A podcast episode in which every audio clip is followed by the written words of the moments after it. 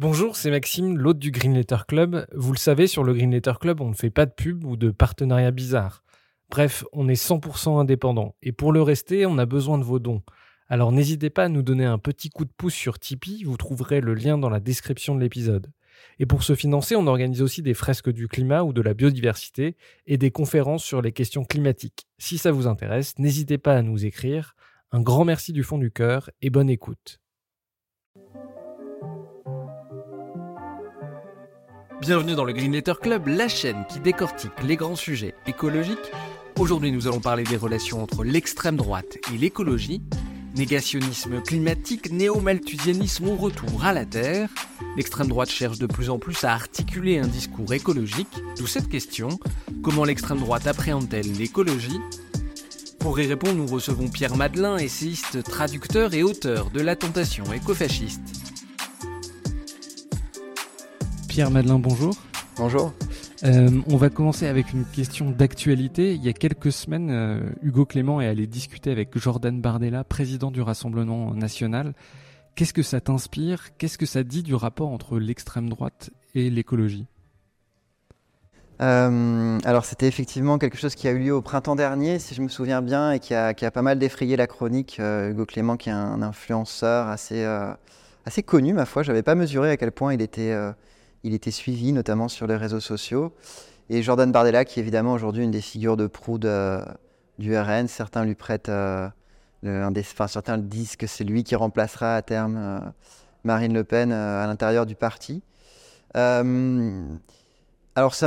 à l'époque, à vrai dire, c'est assez drôle parce que c'est un épisode qui avait eu lieu plus ou moins au moment de la sortie de mon livre, ce qui d'ailleurs avait bénéficié d'une certaine façon à la promotion de mon livre parce qu'il y avait eu du coup un intérêt médiatique euh, pour cette question des liens entre écologie et extrême droite. Moi, ça m'avait inspiré, euh, alors tout d'abord un peu, quand même, il faut bien le dire, une légère indifférence. Ça ne me paraissait pas être un événement euh, particulièrement important. Mais néanmoins, comme c'est un événement qui a fait beaucoup de bruit, j'ai fini moi aussi par m'interroger sur cet événement. Je dirais qu'il m'a inspiré principalement deux choses. une chose, c'est l'opportunisme et le cynisme d'une certaine extrême droite euh, de manière générale, et notamment par rapport à l'écologie, parce qu'il y a un troisième terme de l'équation que je me souviens plus si tu as mentionné dans ta question, c'est que cette soirée été organisée par Valeurs Actuelles. Et s'il y a bien un média d'extrême droite qui s'est toujours euh, signalé et qui s'est toujours caractérisé par son mépris absolu pour l'écologie et pour les écologistes, euh, et qui a fait le jeu en France de positions climato-négationnistes ou climato-sceptiques, ses euh, valeurs actuelles. Donc c'était assez cocasse que l'une de ces premières rencontres, on va dire très médiatisées, entre un écologiste comme Hugo Clément et une figure de proue de l'extrême droite comme Jordan Bardella se déroule à cet endroit-là. Et la deuxième chose que ça m'a inspiré, plutôt du côté euh, écologiste cette fois-ci, plutôt du côté Hugo Clément, euh, c'est la dangerosité d'une écologie apolitique. Euh, qui était euh, explicitement revendiqué par euh, Hugo Clément ce jour-là, qui en gros disait bah, si l'extrême droite arrive au pouvoir, il vaut mieux qu'il soit écolo qu'il ne le soit pas,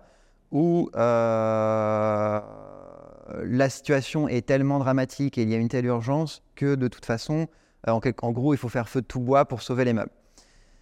Alors, quand tu écoutes ça, tu peux te dire, bon, il a peut-être pas tort, tu vois, d'un strict point de vue logique, tu peux dire, ouais, c'est vrai, tant qu'à faire, si un parti nationaliste arrive au pouvoir, bah, il vaut mieux qu'il soit euh, un peu informé sur l'écologie que hostile à l'écologie. Tu pourrais te dire ça. Moi, je ne le pense pas parce qu'en fait, pour moi, l'écologie est politique précisément parce qu'elle ne peut pas être défendue à n'importe quel prix. L'écologie est politique dans le sens où elle est articulée aux autres enjeux de l'émancipation, que peuvent être euh, la justice sociale, que peuvent être la lutte contre le racisme, la lutte contre le sexisme, l'internationalisme, etc., etc. Et donc une écologie qui, euh, au nom de l'intérêt supérieur de la préservation du climat, de la planète, des écosystèmes, euh, déciderait ou serait encline à mépriser euh, les autres enjeux de l'émancipation, voire à mener, soit au nom de l'écologie, soit en tout cas au moins à minima, en parallèle de l'écologie, des politiques racistes, des politiques anti-immigrationnistes, bah moi, ça ne me conviendrait pas. Et donc, euh, c'est pour ça que, à mon avis, c'est dangereux, en fait. Ce type d'écologie apolitique est dangereuse parce qu'elle peut en venir à mettre l'écologie au service d'une idéologie politique ou d'un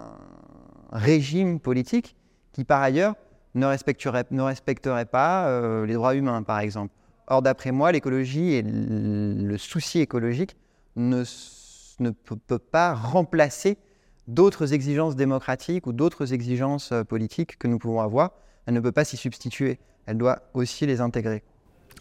Euh, tu as, parlé tout à l'heure de Valeurs Actuelles, c'est euh, un, journal un peu paroxytique de cette vision d'une écologie des Khmer verts, des ayatollahs de l'écologie, c'est-à-dire tout un discours autour du fait que les écologistes sont des, euh, des briseurs de liberté. Euh, à quel point cette idée que euh, les écologistes sont réactionnaires, antimodernistes, est présente dans la droite conservatrice traditionnelle et jusqu'à l'extrême droite. En fait, traditionnellement, notamment en France, euh, il y a eu euh, à droite, mais pas seulement à droite, d'ailleurs je rappelle aussi dans mon livre que dans des franges assez importantes de la gauche, euh, un imaginaire productiviste, un imaginaire technophile, un imaginaire, on va dire, modernisateur très fort, qui a conduit à percevoir les écologistes comme,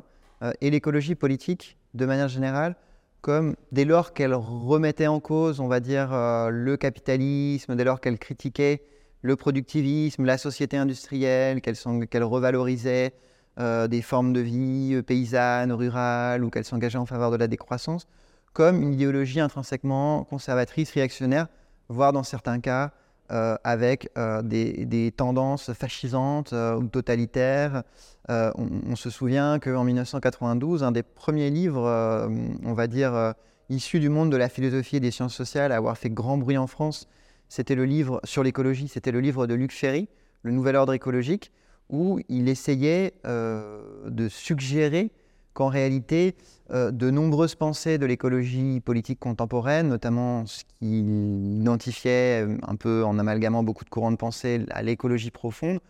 en, bah, opéraient en quelque sorte des réminiscences du nazisme.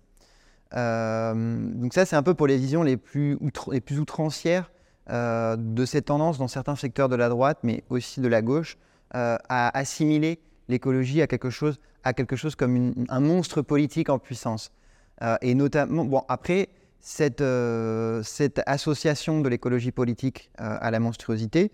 elle peut se faire via l'association au fascisme historique ou au nazisme, mais elle peut se faire aussi via d'autres associations que tu as évoquées, euh, la comparaison avec les Khmer verts, donc qui, euh, voilà, qui, renvoie euh, évidemment au, régime génocidaire des Khmer rouges au Cambodge,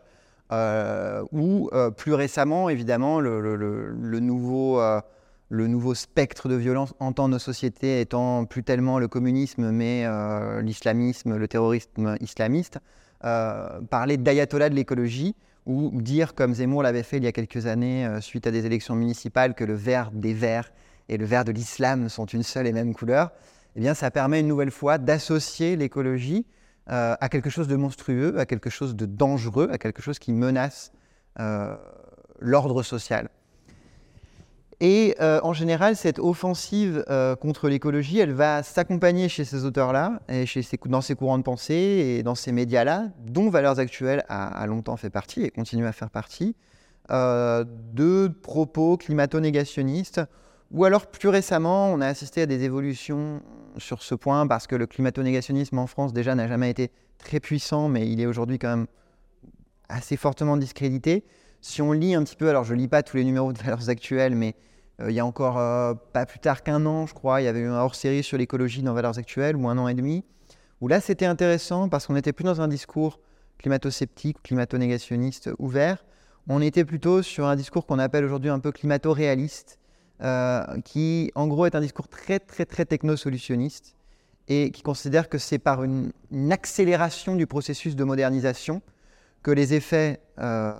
négatifs des processus de modernisation antérieurs vont pouvoir être effacés et que va pouvoir advenir une société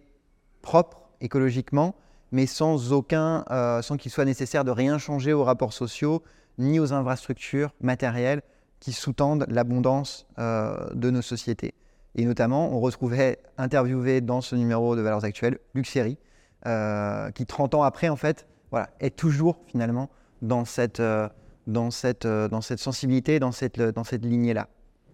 Justement, tu as commencé à évoquer euh, le, fascisme et tu as commencé aussi à évoquer, me semble-t-il, euh, Pétain. C'est souvent des figures qu'on associe à cette euh, idée d'une écologie réactionnaire. Ces régimes-là, tu en parles dans ton livre. Quel est leur lien avec l'écologie? Oui, j'en parle évidemment parce qu'il y a eu ces associations de l'écologie au nazisme, chez Luc Ferry, comme je viens de le dire, et chez d'autres. Hein. il y a encore pas plus tard que l'an passé, il me semble, aux éditions du CERF, euh, un journaliste dont j'ai oublié le nom euh, a écrit un livre qui s'appelait L'écologisme des nazis, ou quelque chose comme ça, euh, qui est un livre assez affligeant parce qu'en fait, il ignore à peu près tout de l'historiographie assez importante qui a été consacrée au lien entre nazisme et écologie, au lien entre nazisme et environnement, nazisme et nature, etc. Et dans ce contexte plus spécifiquement français, on a eu aussi beaucoup de personnes pour évoquer euh, le fameux slogan, euh, la fameuse devise, enfin une des devises du régime de Vichy qui était La terre ne ment pas, pour encore une fois opérer un petit peu cette, cette culpabilité, cette accusation par association. Voilà, les écologistes euh, s'intéressent à la terre, s'intéressent à la nature. Pour eux, la, terre, la nature ne ment pas. C'était déjà le cas dans le régime de Vichy. Donc, probablement que euh, l'écologie est une idéologie réactionnaire.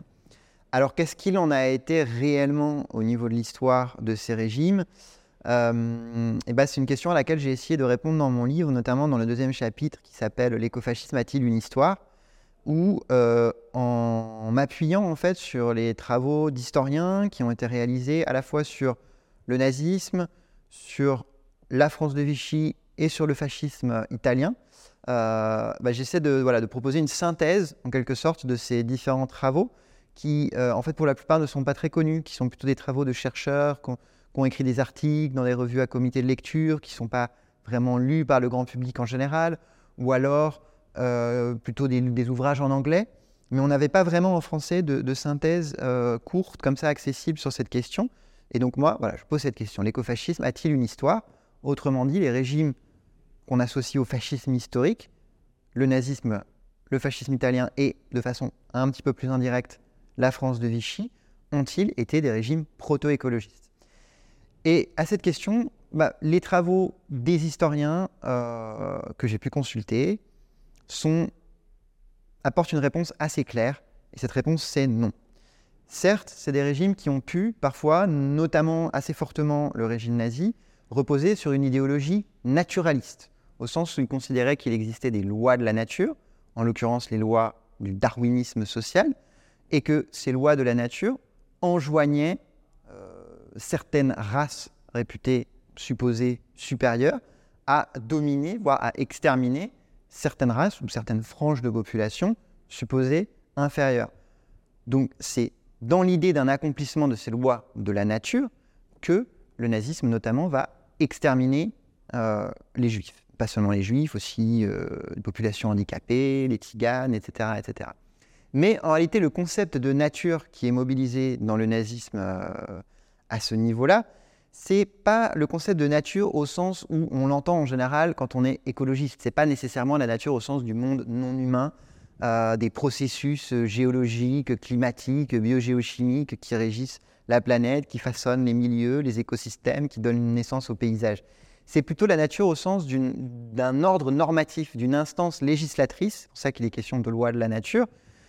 qui va euh, régir les rapports sociaux et l'organisation des rapports sociaux. Et euh, comme il est prêté à la nature des traits hiérarchiques,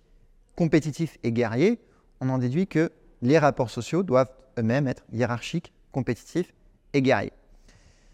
Mais ça n'entraîne pas nécessairement ce respect de la nature au sens d'une loi, d'un ordre, n'entraîne pas nécessairement de respect euh, de la nature au sens où on l'entend quand on est écologiste.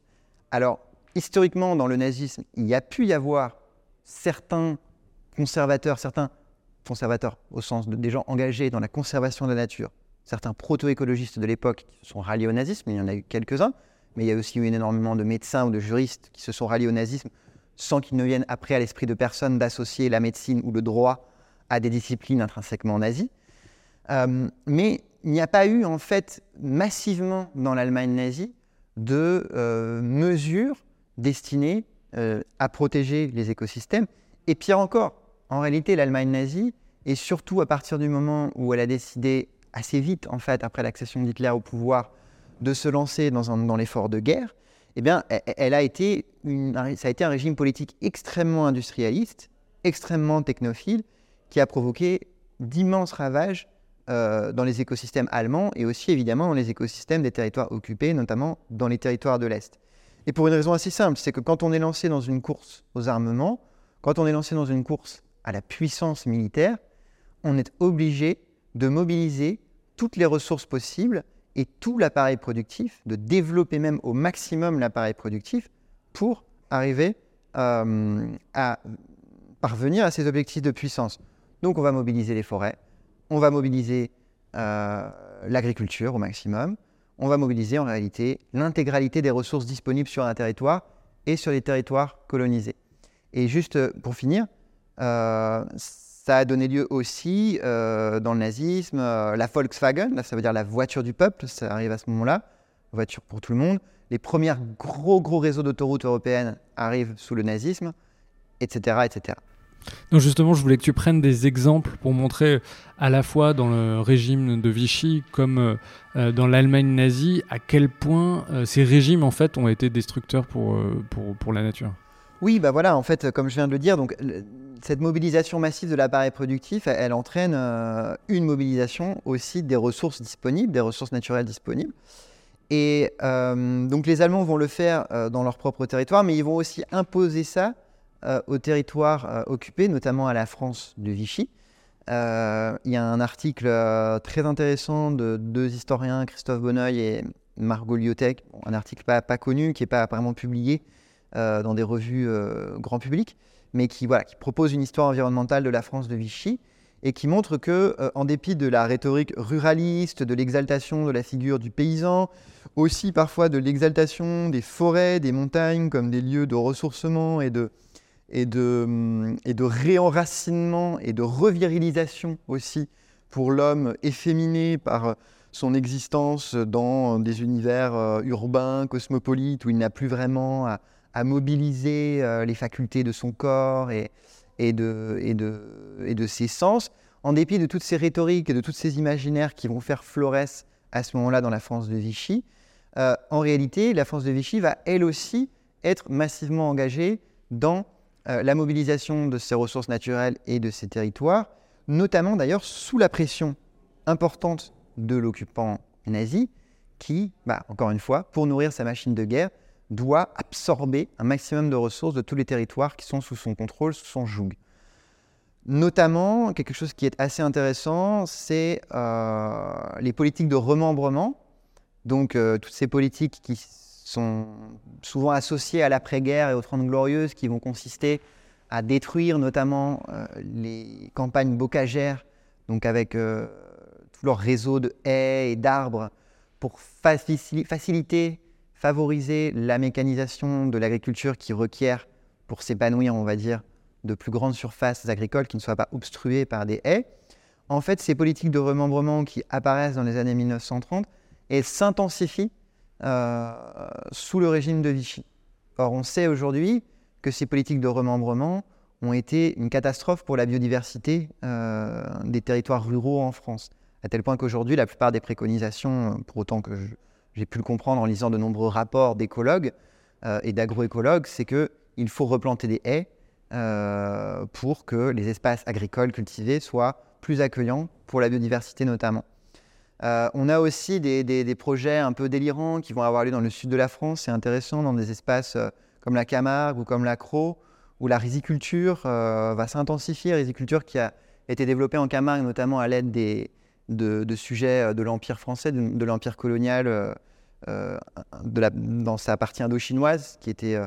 travailleurs qui étaient amenés en France pour développer la riziculture dans des, dans des régions qui semblaient s'y prêter. On va avoir une intensification de la riziculture dans ces régions-là. Et puis on va avoir des rêves un peu fous, comme euh, essayer de d'ensemencer la plaine de la qui est, une, un peu la, qui est la seule steppe, au sens vraiment écologique du terme, d'Europe occidentale, une toute petite steppe entre, entre Arles et Marseille et qui est un, territoire très aride et assez peu euh, propice en fait à la culture, qui est plutôt un territoire euh, pastoral. Et euh, voilà, on va avoir ce genre de folie des grandeurs bon, qui vont pas forcément aboutir. Et puis, voilà, on pourrait aussi en dire beaucoup, je pense, sur la foresterie, etc. Bon, je n'entre pas nécessairement dans tous les détails dans mon livre non plus, parce que c'est plus un, chapitre de synthèse sur ces questions. Mais c'est vrai que quand on, quand on lit ces travaux, à la fin, la réponse est assez claire. C'est-à-dire que oui, de façon marginale, il y a pu avoir des gens qui avaient une inquiétude réelle, sincère pour la protection des milieux à l'époque,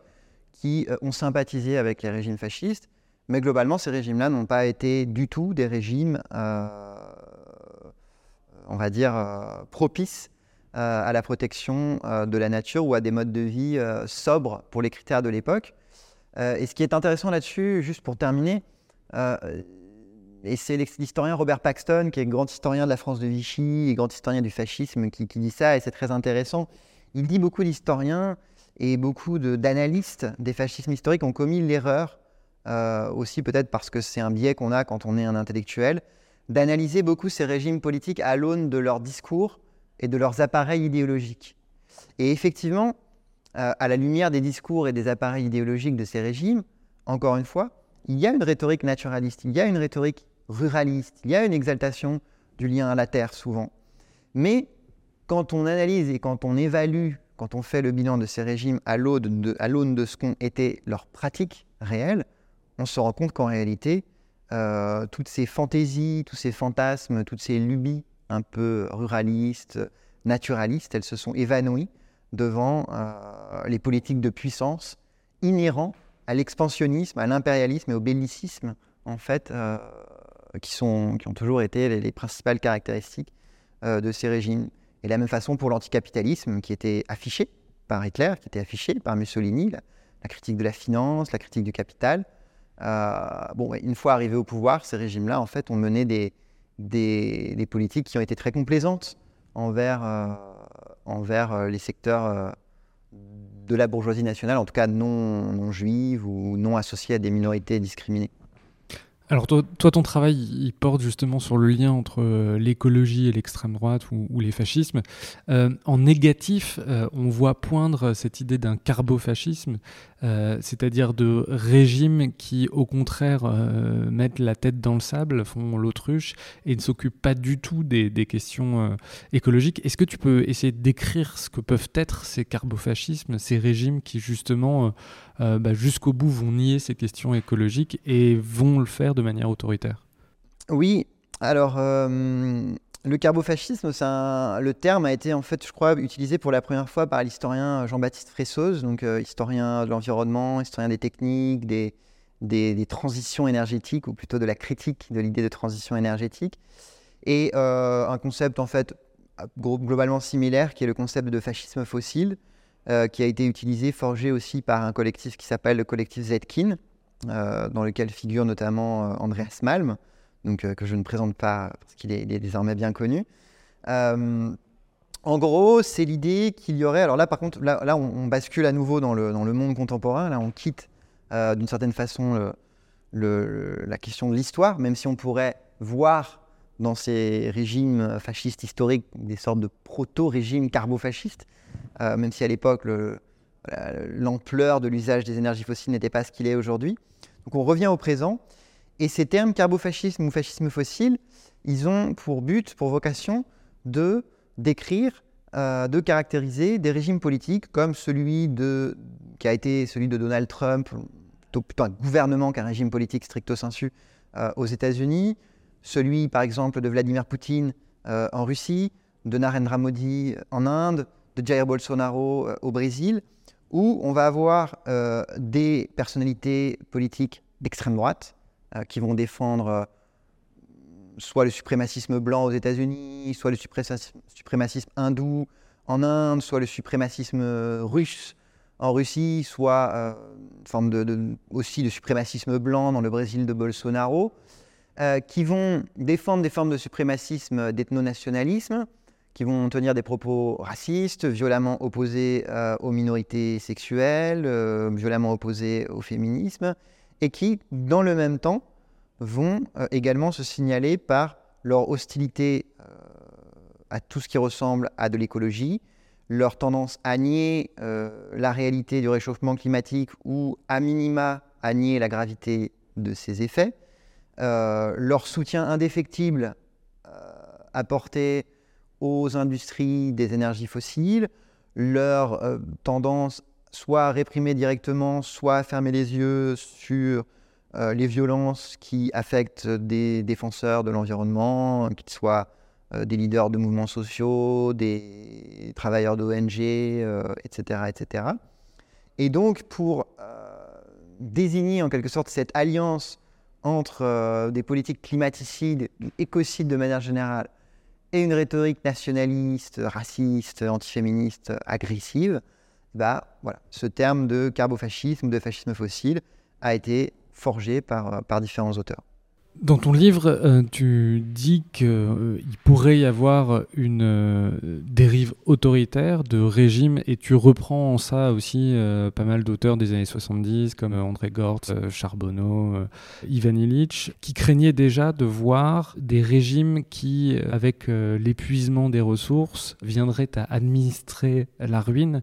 C'est un risque important de voir petit à petit des régimes autoritaires gérer les questions écologiques. Alors en fait,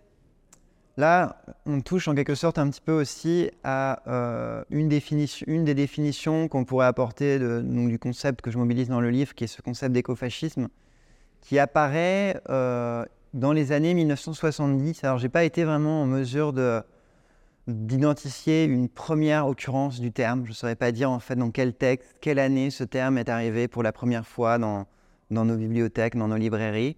Mais euh, grosso modo, quand même, euh, on peut identifier sa généralisation ou son usage euh, assez important chez des auteurs et dans les médias d'écologie politique française des années 1970. Donc, chez quelqu'un comme Bernard Charbonneau, chez quelqu'un comme André Gorz, mais aussi dans des journaux, dans des médias comme Survivre et Vivre, La Gueule Ouverte, qu'on a parfois un petit peu oublié aujourd'hui, mais qui étaient des médias assez importants dans ces années-là d'écologie politique. Et le terme d'écofascisme chez ces auteurs et dans ces médias va pas véritablement désigner euh, des idéologies d'extrême droite. Il va pas véritablement désigner euh, des idéologies avec un contenu nationaliste ou raciste. Il va désigner plutôt, d'après eux, en fait, il va être euh, une sorte de, concept dystopique. Il va être le, terme qu'il va être donné à ce, qui, ce que d'après eux risque de devenir les États capitalistes euh, si la crise écologique s'accentue et s'aggrave. Autrement dit, pour eux, euh, à mesure que l'accumulation du capital va se poursuivre et que ces effets dévastateurs sur la planète vont être de plus en plus manifestes, eh bien, il va être tentant pour les États et pour les régimes politiques en place de gérer la situation de crise qui va en résulter euh, de façon autoritaire, de gérer les ressources, les populations, les territoires de façon euh, autoritaire par le biais de mesures coercitives. Alors dans ce cas-là, euh, dans le cas de l'usage du concept d'écofascisme chez ces auteurs, on va pas la crainte d'un autoritarisme n'est pas celle d'un autoritarisme qui s'approprierait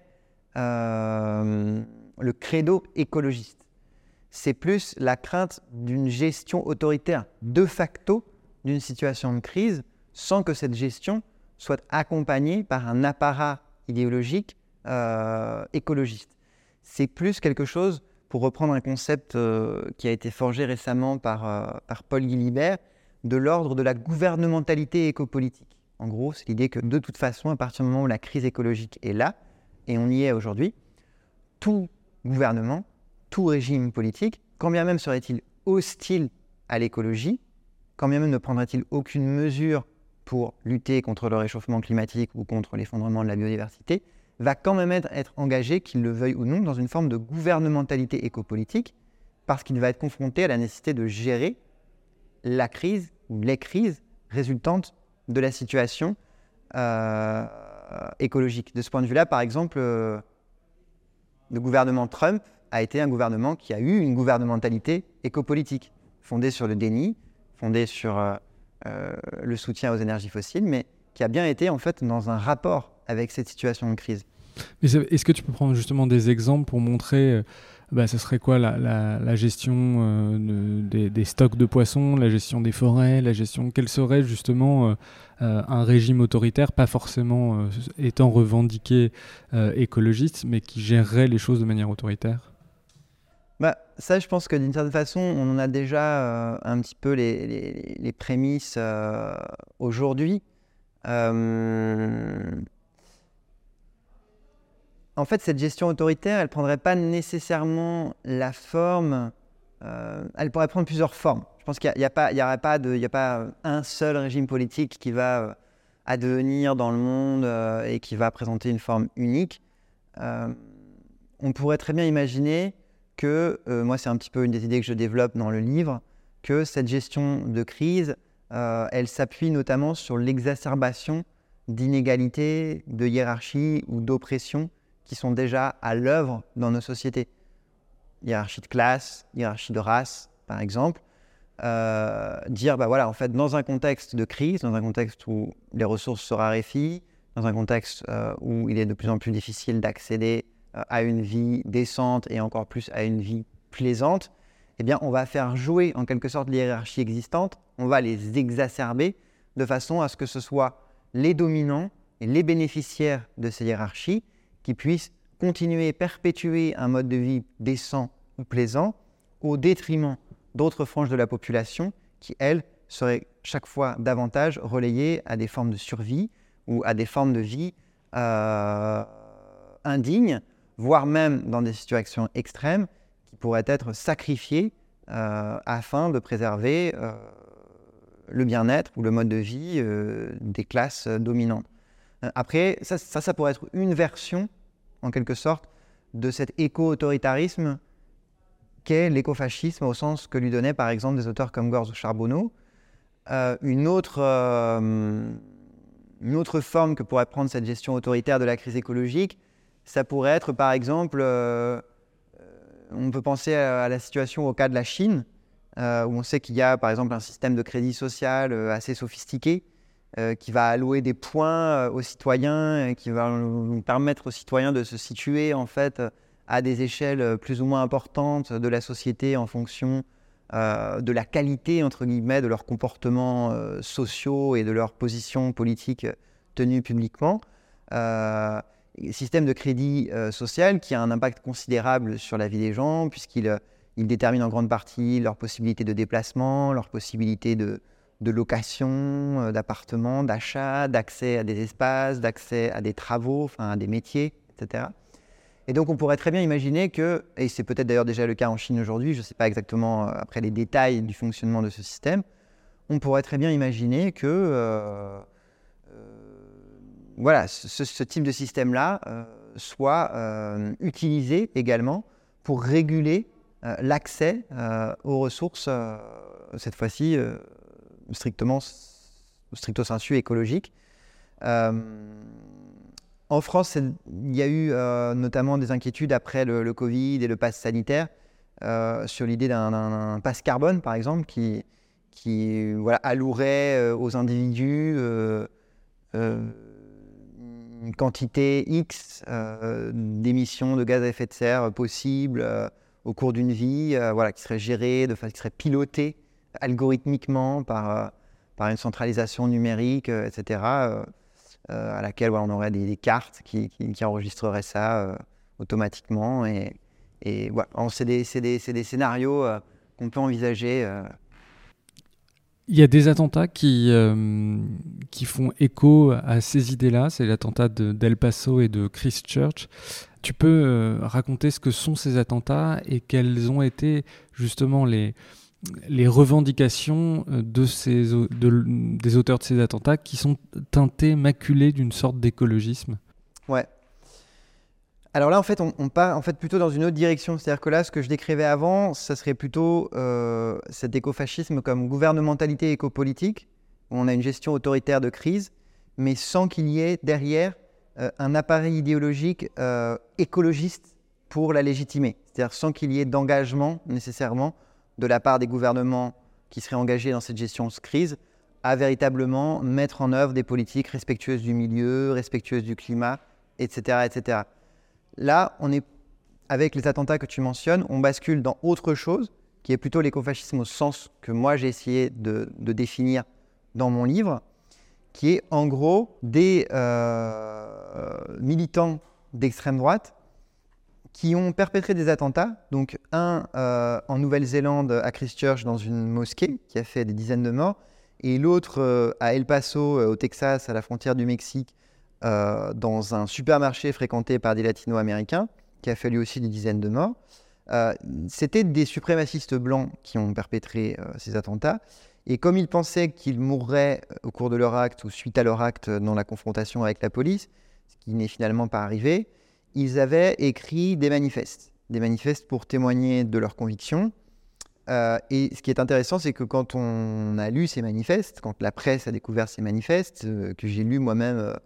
plus ou moins au moment, d'ailleurs peu après, où la perpétration de ces attentats,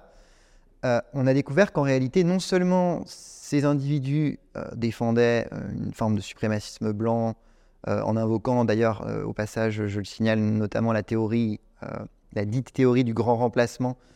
qui a été popularisée en France par, par Renaud Camus, eh bien non seulement ils se revendiquaient du suprémacisme blanc, mais ils se présentaient aussi comme des écologistes. Et ils disaient, plus ou moins textuellement, que euh, voilà, le mode de vie euh, américain ou le mode de vie européen euh, n'étant pas universalisable et qui plus est la crise enfin, l'explosion démographique supposée des pays du Sud ou des populations racisées posant un gros problème d'un point de vue environnemental, la seule façon finalement de faire face à la crise écologique, c'était de sacrifier des populations considérées comme surnuméraires euh, par leur nombre euh, ou par leur mode de vie. Donc en l'occurrence, des populations musulmanes ou des populations latino-américaines. Et euh, donc ça les a conduits à, à, perpétrer ces attentats. voilà, dans, une, dans une idéologie, au nom d'une idéologie qui alliait vraiment, le, pour le coup, le brun et le vert. Il y a cette idée qui est développée qui, de plus en plus, qu'on voit poindre, c'est qu'il y a euh, euh, une défense de l'identité, euh, l'identité des gens, mais aussi que s'adjoint à cette identité des ressources naturelles, un territoire, il y a une sorte de, de, de, de fusion entre ces deux idées-là. Ouais, bah, alors ça, c'est, ça serait plutôt la façon dont, en France l'articulation entre une certaine extrême droite et, des idées écologistes s'est développée depuis les années 1960 euh, dans le siège notamment de la nouvelle droite et de, sa personnalité, on va dire, euh, charismatique, de son, penseur charismatique qui, était et qui est toujours Alain de Benoît. Donc pour bien comprendre en fait cette articulation, je crois qu'il faut remonter euh, à l'après-guerre en réalité, on a euh, une situation où euh, le fascisme euh, historique, notamment le nazisme, évidemment, a été vaincu, a été vaincu par les armes, et où son idéologie de légitimation, qui était ancrée dans un racisme biologique, teinté de darwinisme social, eh a, été discréditée par les monstruosités auxquelles elle a conduit. Et donc, on va avoir euh, un reflux, de manière générale, évidemment, de l'extrême droite, des idéologies nationalistes euh, et racistes après la Seconde Guerre mondiale. Euh, mais petit à petit, celles-ci vont réapparaître. Mais évidemment, parmi leurs idéologues, les plus malins d'entre eux vont comprendre que revenir purement et simplement aux formules idéologiques d'antan, c'est-à-dire revenir purement et simplement à un racisme biologique, euh, eh bien, ne serait plus vraiment acceptable dans, une société, dans des sociétés européennes postérieures à la Shoah. Donc, à partir des années 1960, on va avoir un, renouveau du racisme qui va donc délaisser euh, ces oripeaux euh, biologisants ou naturalisants pour revêtir une forme culturelle ou culturaliste. C'est ce que euh, le politologue, historien des idées Pierre-André Taguieff, euh, quand il avait travaillé sur ces enjeux euh, il y a une trentaine d'années, avait appelé le passage d'un racisme biologique à un racisme ethno-différentialiste, ou encore d'un racisme hétérophobe à un racisme hétérophile. Alors qu'est-ce que ça veut dire? Ça veut dire qu'en gros, on n'est plus dans un racisme qui va hiérarchiser des races biologiques, mais on est dans un racisme qui va reconnaître l'existence de cultures, de cultures qui sont des entités relativement stables et relativement homogènes, et qui va non plus mépriser l'autre, l'altérité de cultures différentes en l'infériorisant, mais plutôt reconnaître la diversité des cultures et leurs valeurs. Irréductibles, chacune les unes aux autres. Alors, quand on entend ça, on se dit, bon, mais pourquoi pas, après tout, la diversité des cultures, euh, c'est bien, euh, le respect de l'altérité, etc., c'est bien. Mais ce qu'il faut voir, c'est que derrière cette opération de, mutation, de transformation idéologique, de transformation conceptuelle, on a en fait toujours un noyau qui va rester euh, commun à l'ancien racisme, qui est la mixophobie, pour reprendre encore une fois un terme de Taguieff, ou pour le dire autrement, la hantise du métissage. En fait, reste quand même ce noyau, qui est le noyau de toutes les idéologies d'extrême droite, que il faut à tout prix éviter que les membres de différentes cultures ne se mélangent, ou en tout cas ne se mélangent excessivement les uns aux autres, sous peine de corrompre non seulement la culture d'origine, qui se voit euh, altérée par le contact avec une nouvelle culture, mais aussi de corrompre la culture d'arrivée, qui se voit, elle, altérée par euh, tous ces nouveaux venus. Cette euh, transformation du racisme, elle va s'accompagner aussi d'un usage assez malin et assez pervers d'une rhétorique anticolonialiste, qui est en gros l'idée que aujourd'hui, les populations européennes qui jadis ont colonisé des territoires et ont opéré des grands remplacements démographiques dans les territoires qu'elles ont colonisés, notamment dans les Amériques, sont confrontées à une immigration qui est en réalité une invasion qui ne dit pas son nom et qui est elle aussi en train d'opérer un grand remplacement démographique dans nos propres territoires. Alors, où est-ce que euh, cette mutation, ces mutations euh, du racisme euh, et du rapport, on va dire, à la rhétorique colonialiste et anticolonialiste vont s'articuler à l'écologie Eh bien, ça va se faire de différentes façons. dans un premier temps, la nouvelle droite et Alain de Benoît sont hostiles à l'écologie. on, le voit encore dans des numéro de la revue Éléments de la fin des années 1970, du début des années 1980 et même jusqu'à la fin des années 1980, où on est sur une ligne en fait euh, modernisatrice, productiviste, pas si différente de celle que j'évoquais au début de notre entretien, où euh, voilà, on va faire l'apologie de la puissance et de la, puissance notamment que confèrent les techniques modernes. Mais petit à petit, euh, il va y avoir un intérêt pour l'écologie et le nouveau logiciel en fait ethno-différentialiste va se brancher sur la préoccupation écologiste. Ce branchement, il va s'opérer de différentes façons. une des matrices de ce branchement, alors c'est assez complexe parce que la nouvelle droite est un courant de pensée avec des gens assez érudits, qui ont des constructions intellectuelles et des généalogies intellectuelles assez complexes. C'est euh, un, des, principales sources de ce branchement sur l'écologie, c'est la haine du christianisme. Alors pourquoi? Parce que, on se souvient, on est face à une idéologie ethno-différentialiste qui pense que euh, chaque culture, en quelque sorte, doit euh, cultiver son idiosyncrasie et euh, conserver jalousement sa singularité plutôt que de se mêler aux autres. Or,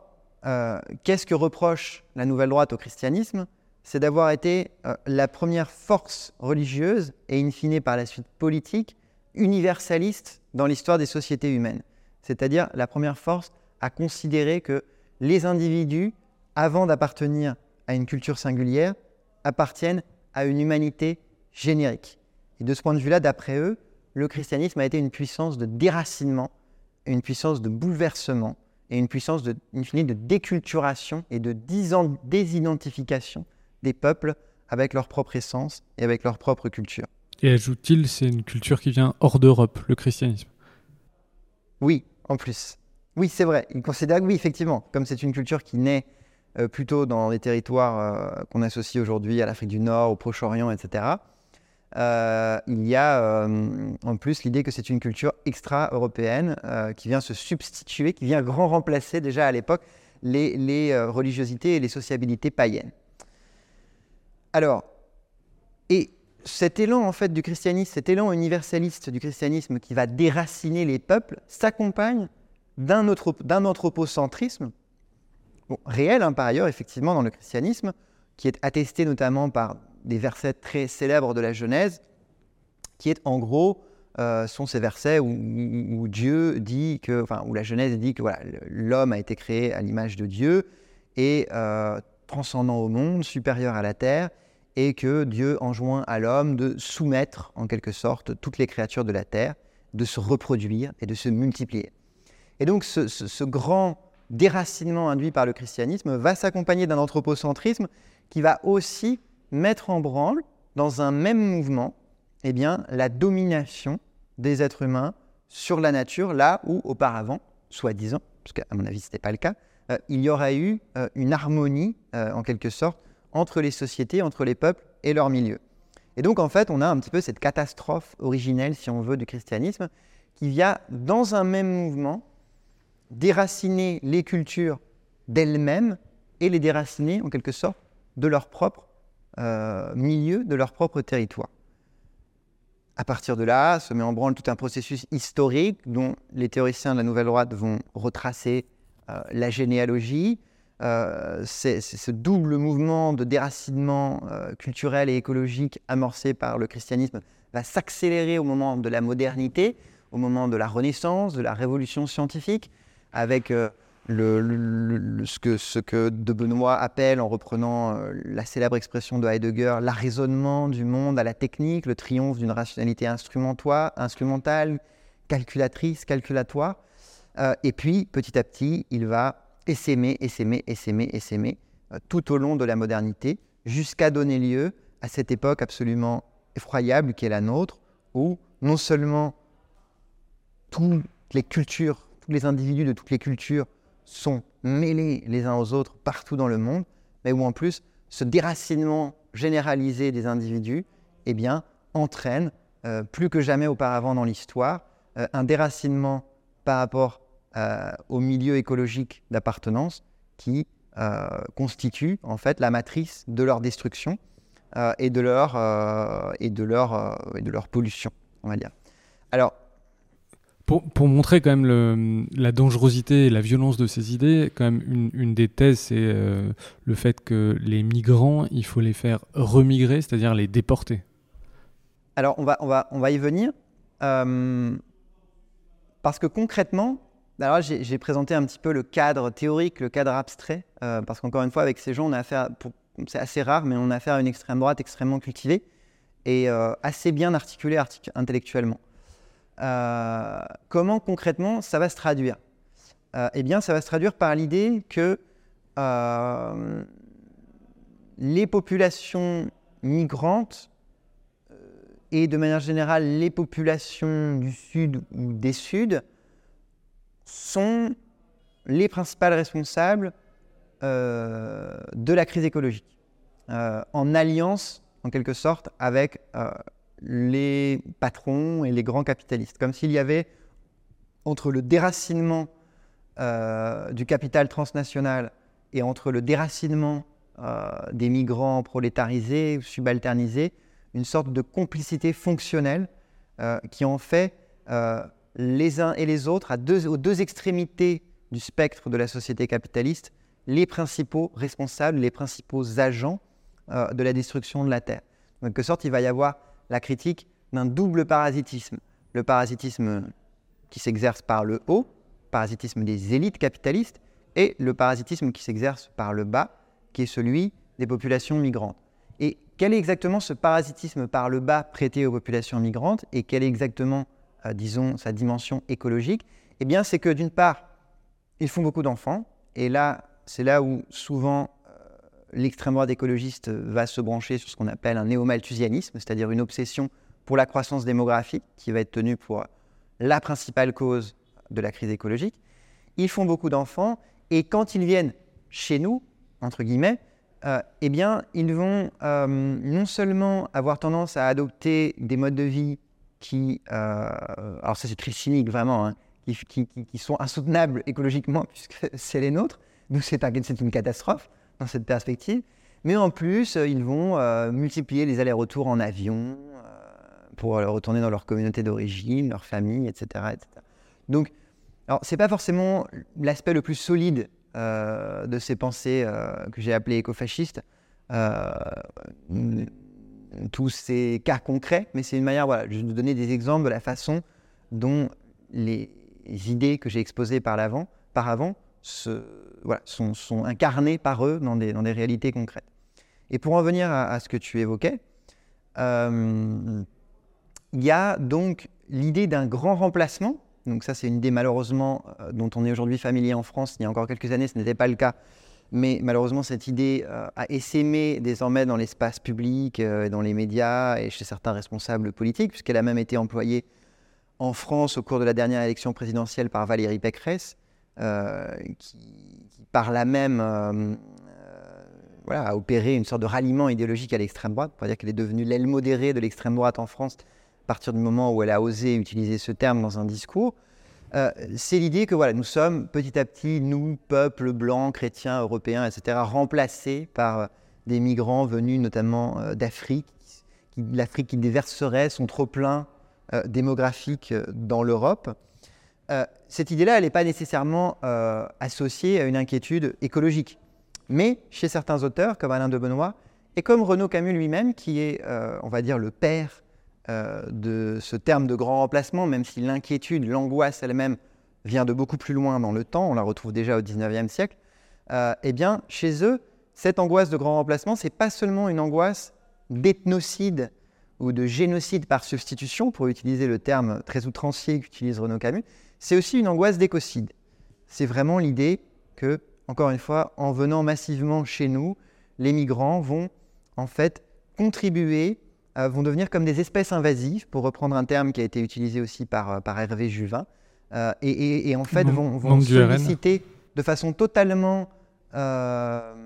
insoutenable les ressources de notre territoire national et vont en excéder complètement, vont en faire exploser ce qu'on appelle parfois en écologie la capacité de charge. Et donc la conclusion qui va en être tirée, que ce soit par quelqu'un comme Renaud Camus ou que ce soit par quelqu'un comme François Bousquet, qui est aujourd'hui rédacteur en chef de la revue Éléments, euh, c'est qu'il faut remigrer euh, ces personnes pour des motifs indissociablement culturels et écologiques. Et là encore, la remigration, c'est une idée qui est présente à l'extrême droite depuis un certain nombre d'années. Euh, elle n'est pas propre à ces auteurs-là, mais là, elle s'articule, et c'est ça la singularité, un motif qui est également un motif écologique. L'idée que voilà, bah, du coup, s'ils ont euh, un caractère destructeur pour nos milieux, euh, bah, il faut les renvoyer chez eux. C'est très frappant parce que on parle beaucoup d'Alain de Benoît, mais c'est une des personnalités euh, marquantes de, ce milieu-là. toi, tu dis dans son livre que euh, dans ses références bibliographiques, euh, il y a Marx, il y a Proudhon, mais il y a aussi les penseurs de la décroissance comme Serge Latouche, les penseurs technocritiques comme André Gors. On voit qu'il y a une, mutation qui est, très forte par rapport à l'extrême droite traditionnelle. Ça, c'est vrai qu'on n'en a pas parlé avant, mais ça, ça a été une des singularités depuis, depuis longtemps d'Alain de, Benoît et de la Nouvelle Droite, c'est que euh, ils ont, en réalité, alors ils, ils ont beaucoup lu, euh, mais pas seulement, je pense, par, euh, par, par opportunisme ou par volonté d'instrumentaliser, mais parce que ce sont des gens authentiquement curieux intellectuellement. Ils ont beaucoup lu et ils mobilisent énormément dans leurs écrits des auteurs et des courants de pensée qu'on associe à la gauche. Alors, pour une part, ça relève évidemment d'une réelle curiosité intellectuelle, mais pour une autre part, ça relève aussi d'une stratégie politique ou métapolitique qui est finalement de créer de la confusion. De créer de la confusion euh, et de essayer, ça a été une des stratégies historiques, de séduire euh, les intellectuels de gauche. Et ça a pu marcher parce qu'effectivement, euh, quelqu'un comme Serge Latouche, qui est qu'on appelle parfois le, pape de la décroissance en France, en tout cas qui a été voilà, un, des, un des théoriciens, le théoricien historique de la décroissance en France, a accepté à plusieurs reprises de dialoguer amicalement avec Alain de Benoît. alors à sa décharge, il est vrai, à une époque, dans les années à la fin des années 90, au début des années 2000, où quand on lisait la revue Éléments, on pouvait effectivement avoir l'impression qu'Alain Benoît avait peut-être renoncé euh, à ses anciennes euh, sympathies, à ses anciennes allégeances. Oui, puisqu'il a euh, fréquenté des gens très peu fréquentables.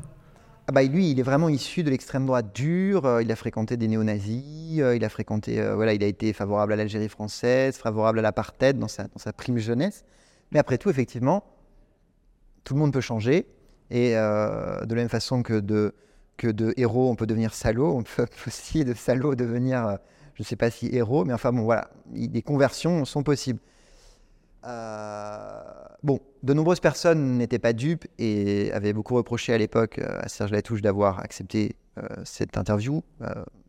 moi, je pense que c'était une erreur politique. Ça ne transforme pas Serge Latouche en un, en un fasciste, évidemment, mais c'est une erreur politique d'avoir dialogué avec ces personnes-là. Et euh, de fait, quelques années après, euh, la revue Éléments, notamment, est revenue sur une ligne euh, politique beaucoup plus dure, beaucoup plus explicitement dure, probablement aussi à la faveur de l'évolution du climat politique et idéologique en France, qui, favorise finalement la désinhibition à ce niveau-là. et aujourd'hui, on est vraiment dans une revue d'extrême droite extrêmement dure, identitaire très très dure, avec vraiment le grand remplacement, la remigration, etc. Euh, etc. Euh, alors, je voulais rajouter quelque chose tout à l'heure, mais je me souviens plus ce que c'était. Justement, aujourd'hui, quels sont. Alors, on a parlé beaucoup d'Alain de, d'Alain de Benoît, de la Nouvelle Droite, donc des choses qui peuvent paraître, euh, bah, qui sont pas forcément connues euh, de tous. Euh, quels sont les débouchés de ces idées-là? Est-ce qu'il y a des maisons d'édition? Est-ce qu'il y a des revues? Tu as parlé de la revue Éléments. Est-ce que il y a une, est-ce que ça a percolé dans les groupuscules identitaires français, dans les partis politiques comme le Rassemblement national? Quels, sont les acteurs Comment, comment ces idées aujourd'hui sont, sont-elles incarnées? en fait, euh, ça peut être intéressant de revenir aussi sur un des éléments de la stratégie euh, qui a été celle de la nouvelle droite euh, dans les années 1960 pour bien répondre à cette question. C'est une stratégie qu'on a appelée souvent une stratégie métapolitique. C'est-à-dire que leur objectif, leur but n'était pas, et n'a jamais été, et encore aujourd'hui n'est pas, en tout cas à ces personnes-là en particulier, de prendre le pouvoir au terme que ce soit d'une insurrection ou que ce soit d'un processus électoral, mais plutôt euh, de développer euh, un appareil euh, idéologique cohérent qui puisse petit à petit infuser des formations politiques ou des milieux sociaux de façon à gagner une hégémonie culturelle, si on veut. Et de ce point de vue-là, il faut reconnaître que la nouvelle droite a connu un certain succès euh, même si elle est toujours restée relativement marginale dans, son, dans, son noyau et dans ses expressions, on va dire, les plus, euh, les plus radicales, elle a quand même connu un certain succès parce que à partir des années 1990 euh, et 2000 et jusqu'à aujourd'hui, finalement, on observe qu'un certain nombre de mutations idéologiques du Rassemblement national, elles vont répondre en quelque sorte aux évolutions qui avaient été les évolutions idéologiques, intellectuelles, impulsées euh, par la nouvelle droite. Non qu'il y ait euh, une stricte continuité entre les deux courants, parce qu'en réalité, euh, et ça encore une fois, les, historiens des idées comme Pierre-André Taguieff l'ont bien montré, il y a eu historiquement beaucoup de différends et beaucoup d'hostilité même entre ce que pouvait être la nouvelle droite et ce que pouvait être le Rassemblement national, notamment parce que la nouvelle droite est antinationaliste. Elle a toujours défendu ce qu'elle appelle la civilisation européenne beaucoup plus que la nation française, euh, notamment parce que son néopaganisme euh, bon, n'a jamais été considéré comme particulièrement vendeur politiquement ou électoralement par le RN, qui de fait n'a jamais repris cette dimension-là des idées de la nouvelle droite. Euh, et donc, il n'y a pas forcément eu de rapport d'amitié historiquement entre, ces, entre ces, deux nébuleuses ou ces deux courants de l'extrême droite française. Mais comme l'extrême droite n'a pas beaucoup d'intellectuels en réalité en France, euh, il est assez naturel qu'à l'heure de, revoir ses propres, ses propres idéologies et ses propres stratégies de communication, elle est probablement, même si le lien de cause à effet n'est pas forcément évident à établir, puisée dans le corpus théorique de la nouvelle droite. Et notamment, aujourd'hui, si on écoute bah, la communication politique du RN, et j'ai identifié dans mon livre, en la citant notamment certains discours de Marine Le Pen, il n'y a pas de racisme euh, au sens biologique du terme. Jamais, euh, jamais, euh, ou alors c'est des dérapages qui sont plus voulus aujourd'hui par la direction du parti. Jamais dans un discours de Marine Le Pen ou de Jordan Bardella, il va y avoir une expression ouverte de racisme. Par contre, au sens classique du terme, par contre, l'ethnodifférentialisme, comme je l'ai défini tout à l'heure, cette idée d'une incompatibilité entre des cultures, ce racisme culturaliste, il est présent il est présent dans le discours du RN. Oui, dans le discours que tu mentionnes dans ton livre, c'est tu dis Marine Le Pen est à Beaucaire et elle dit euh, euh, moi j'adore aller à Rabat, voir les couleurs, la culture, etc. Euh, en revanche, quand je suis à Beaucaire, j'ai pas envie d'être à Rabat. Enfin, on voit bien ce que tu décrivais tout à l'heure. C'est la version, on va dire, édulcorée, simplifiée pour un discours de campagne de l'ethno-différentialisme théorisé par la nouvelle droite. Et là, moi, je pense, je suis persuadé qu'il y a eu, il y a eu de l'influence. Et sur la question de l'écologie, pareil. En réalité, et là, pour le coup, le lien de cause à effet, à mon avis, il est, beaucoup plus facile à établir. Euh, Hervé Juvin, qui a été euh, un peu le monsieur écologie du RN au cours de ces dernières années, même si aujourd'hui il a été écarté suite à une condamnation pour, violence conjugale du RN stricto sensu. Hervé Juvin est, aussi éditorialiste de la revue Éléments. et il a lui-même écrit un ouvrage qui est là encore une version un peu édulcorée, un peu simplifiée des thèses ethnodifférentialistes et écologiste défendu par Alain de Benoît. Donc euh, la réappropriation de certains éléments de langage écologiste euh, dans certains discours du RN euh, qu'on a pu observer ces dernières années, même si elle reste d'après moi relativement cosmétique, eh bien cette réappropriation, elle s'est faite dans des termes et dans un langage qui emprunte clairement en partie sa grammaire euh, à, des idées qui ont été forgées euh, par Alain de Benoît et, par, et par ses camarades. Alain de Benoît, la nouvelle droite, euh, il y a cette dimension de décroissance, de retour à la terre, de se réenraciner. en France, il y a des groupuscules qui se réimplantent de, de génération identitaire, enfin des groupuscules de, de la droite extrême et qui parlent de, enfin qui créent des, des ides est-ce que tu peux nous dire ce que c'est que les ides euh, Est-ce que c'est un épiphénomène ou est-ce que c'est euh, une tendance de fond qu'on voit apparaître?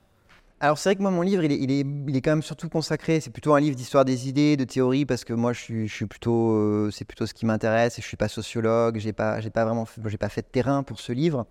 mais j'évoque effectivement, donc en fait il y aurait un livre en quelque sorte en complément du mien qu'il faudrait écrire, un livre je sais pas écrit par un sociologue ou par une équipe de sociologues qui, qui serait aller voir concrètement en France aujourd'hui euh, dans quelle mesure, au-delà des sphères, on va dire, euh, de partis ou électoralistes, ces idées-là, euh, à la confluence du vert et du brun, s'incarnent sur le terrain? Moi, je n'ai pas fait ce travail. Mais je mentionne quand même effectivement dans mon livre, sur la base de quelques articles que j'ai pu lire sur cette question, qu'il il y a quelques collectifs, quelques groupes en France, soit euh, catholiques intégristes, soit euh, issus de milieux soraliens, soit proches de générations identitaires, euh, qui se sont effectivement implantés à la campagne dans des collectifs autogérés, si on veut, mais avec l'idée vraiment que ce réenracinement soit pas seulement un réenracinement écologique, mais soit aussi un réenracinement identitaire. Et en réalité, l'un et l'autre dans un même, euh, dans un même élan. Et donc à cet égard, effectivement, il y a cet acronyme un peu étrange de ZID euh, qui est apparu, qui est calqué euh, sur le fameux acronyme ZAD que je ne présente plus. zone à défendre. Zone identitaire à défendre. ZAD, c'est zone à défendre, et ZID, c'est zone identitaire à défendre. C'est une manière de jouer un petit peu assez habilement, il faut bien le dire, sur l'idée que voilà, ce qui est à défendre, c'est pas seulement des territoires, euh, mais c'est aussi une identité, et c'est une identité qui se matérialise à travers un territoire, et un territoire qui se valorise à travers l'identité dont il est dépositaire. Euh, c'est un phénomène marginal, les GID euh, ou les collectifs d'extrême droite, d'après moi, à ma connaissance. on est quelque chose qui, tu utilisais le terme tout à l'heure, plutôt de l'ordre de l'épiphénomène. Je voudrais juste peut-être finir en, disant que hum, moi j'ai écrit ce livre euh, parce que euh, le concept d'écofascisme auquel je consacre notamment mon premier chapitre me paraissait intéressant et il me paraissait important hum, d'essayer de, le clarifier, de l'expliciter parce que souvent il me semblait qu'il était utilisé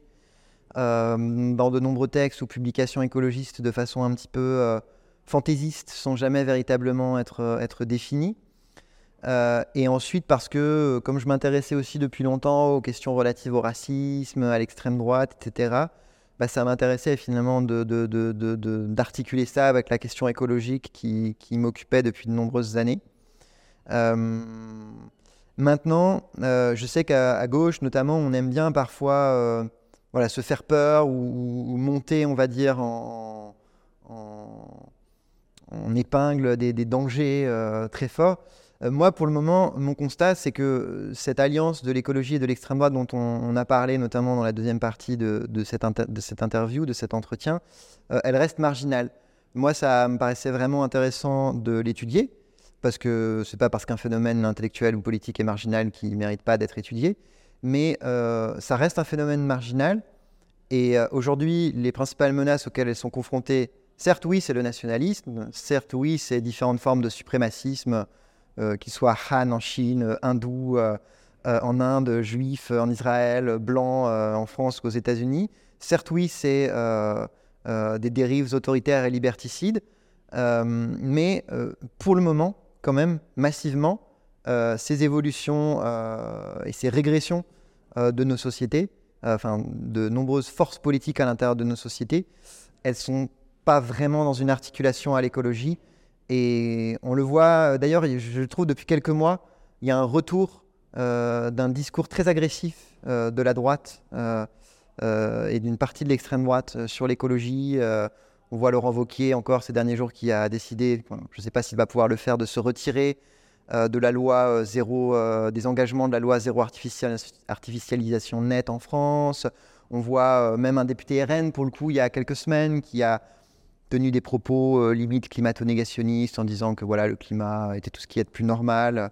Euh, même le ministre euh, de Macron, Marc Fesneau, qui je crois a tenu des propos plus ou moins du même tonneau en disant que la chaleur était particulièrement normale, etc. Ou Macron qui disait qu'il fallait faire une pause dans les... Ou Macron, etc. Donc,